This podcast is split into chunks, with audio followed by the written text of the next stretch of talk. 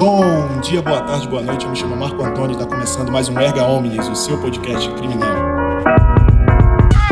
Na edição de hoje, nós resolvemos fazer uma coisa diferente. Na nossa última reunião, contamos com a presença ilustre do advogado Dr. Raimundo Palmeira.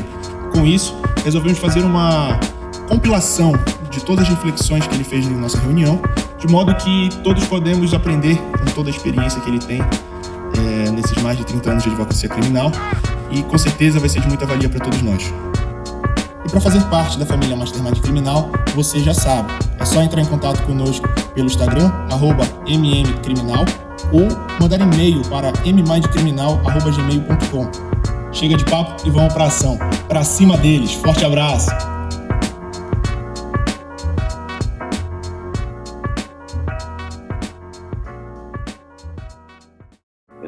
eu tenho, eu tenho observado o discurso, os discursos de defesa dos mais jovens muito técnicos.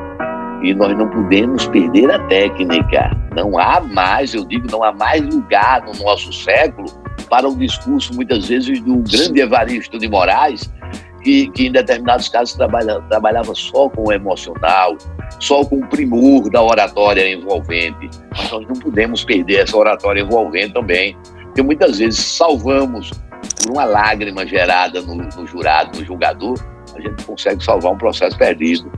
Então, então eu, eu, eu, eu, concordo plenamente aqui com o que o doutor Guilherme, doutor, doutor Felipe, com muita precisão, colocaram. A preparação da testemunha é importante para o, para o estudante que está ouvindo, não significa ensinar o que ela vai dizer, significa preparar para o que ela vai enfrentar. Então, muitas das vezes, acontece nas raras vezes em que eu é, é preciso levar a testemunha a júri, e quando termina o julgamento, ele dizer, mas doutor, o promotor foi tão bonzinho, eu pensei que ia ser tão ruim, porque a gente procura ser pior do que ele, para que ela esteja preparada para. pior do que ele na preparação, né? Mas, por exemplo, já eu, já eu respeito muito, a, a, até porque as técnicas são, são diversas, né? É, é, o Evandro Lenz e Silva, no livro A Defesa Tem a Palavra, não sei se é Henry Roberts, ele citando um, um, um autor, salvo engano, francês, um, um, criminalista, salvo engano, francês, ele diz o seguinte, e, e foi muito bem posta aí a sua, a sua observação, porque nós temos jovens, inclusive futuros, futuros advogados e advogadas, né, assistindo. Então, cada um tem que desenvolver seu estilo, deve desenvolver seu estilo, a depender do seu dons, né? É, é, veja bem, aí ele diz o seguinte: ele diz que em uma cirurgia existem cirurgiões que, que operam suarentos, nervosos, é, é brigam, às vezes chamam a atenção com a voz mais alta, os instrumentadores. Existem cirurgiões organizados que têm é, é, é, o instrumental todo à sua disposição. Ele, ele conclui dizendo: nessa coisa toda, só uma coisa importa: perguntar como vai o paciente, né? É, é, são as questões dos estilos, né? Dos diversos estilos. Há estilo, por exemplo, é, é, é, um cara que eu admiro muito o, o, estilo de trabalho, mas temos estilos frontalmente diversos de trabalhar. O Quaresma, né? Eu admiro muito Quaresma. a coragem do Quaresma. Estamos ministrando um curso em conjunto aqui, aqui, aqui, aqui em Alagoas agora, e vai ser muito interessante, porque o pessoal vai ver dois estilos diferentes é, é, de lidar com o tribunal do júri. É, então, quer dizer, o importante não é o estilo, o importante é a efetividade, né? E, e assim eu lhe dou os parabéns, porque é, é, é o trabalhar com a prova testemunhal para plenário é, é um trabalho orgulho, é um trabalho dificílimo. Essa questão da negativa, o Guilherme tem toda razão, quando ele diz que é muito delicada. E é muito delicada, principalmente pelo seguinte: nós temos duas etapas no, na questão do Tribunal do Júri no Brasil que refletem a sociedade. Nós temos a etapa do indúbio pro réu, estou falando faticamente. Juridicamente, o indúbio pro réu do Estado Democrático de Direito é vigente, mas faticamente deixou, perdeu sua vigência. O Conselho de Sentença hoje senta é, com a presunção da culpabilidade do réu. Isso é um reflexo da, da, da, da, da sociedade atual. Criminalização da advocacia criminal se tem tentado é, a gente passa por um período terrível, não é? Então, se tem, se tem, se tem, se, se tem procurado demonizar a função da defesa, a defesa, então, faticamente, hoje se inverte a situação.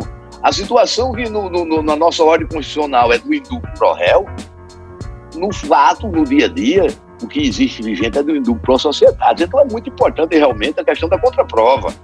É, é, eu venho de uma geração que influenciou a geração mais nova, em que o advogado se deitava e se repousava na questão de um ônus da prova da acusação. Mas se nós formos para o conselho de sentença, sem lá probatório da contraprova, e o difícil é que a negativa não tem prova direta, o que não existe não se prova, a prova é indireta, é por álibi, não é? Então é muito importante, primeiro ponto que nós trabalhemos, que nós trabalhemos para edificar uma tese de negativa na contraprova. Então, a questão da investigação defensiva, e hoje regulamentada pelo Conselho Federal da Ordem, eu, inclusive tive a honra de ter sido relator é, na Comissão de, de, Direito Penal, eu era secretário na gestão passada, e foi uma proposta da OAB do Rio Grande do Norte, a, a investigação defensiva, é, é, eu tive esse prazer, essa honra de, de, de, de relatá-la, e foi aprovada por unanimidade no, no, no pleno do, do Conselho Federal da Ordem. Então, hoje nós temos um cabedal maior de possibilidade de irmos a campo, nós próprios fazermos a, é, é, é, é a investigação oficialmente, ou através de, de, de investigador, claro, no, no, quando o cliente tiver uma condição maior, né? É, é, é, uma coisa que as defensorias têm que começar a bater também, doutor Guilherme, é ter o seu quadro próprio de investigador, como o Ministério Público tem, né? Eu vou repetir aqui, também fundamentando, também complementando é, é, é, é, o que foi dito do doutor Guilherme, essa questão da possibilitar uma saída para o julgador. Às vezes o julgador quer condenar e não quer ser tão, tão, tão, tão tem medo de absolver, né? E, e, e aí o que, que acontece? Eu abordo muito isso quando eu estou falando de, de, psicologia do testemunho, de abordagem à prova testemunhal.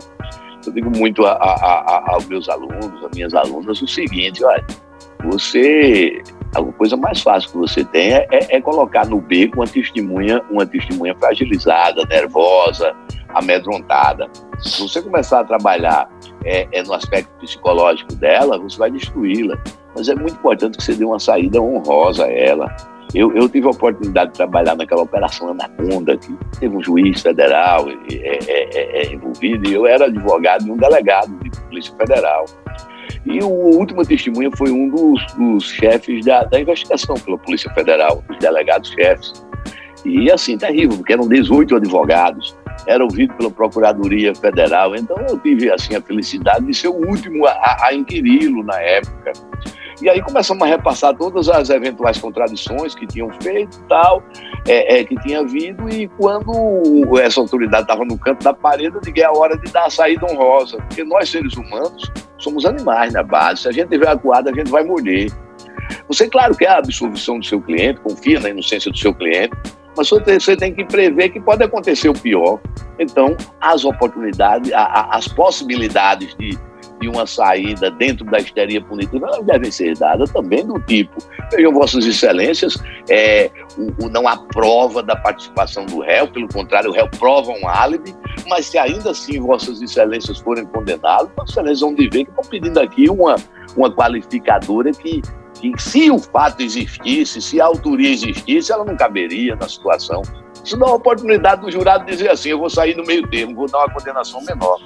E vou terminar aqui, como, como se falou de poesia, e como o Tribunal do Júri é poético, e a, nada mais poético do que a oratória no júri popular. Eu costumo dizer que é a oratória da sedução.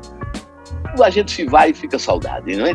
Então eu vou terminar com um trecho de uma poesia minha, também sou poeta. Aí digo assim: quem foi que disse que de amor também se morre? Pois quem o fez, se assim o fez, foi por maldade de amor se vive, só se morre de saudade. Um grande abraço a todos.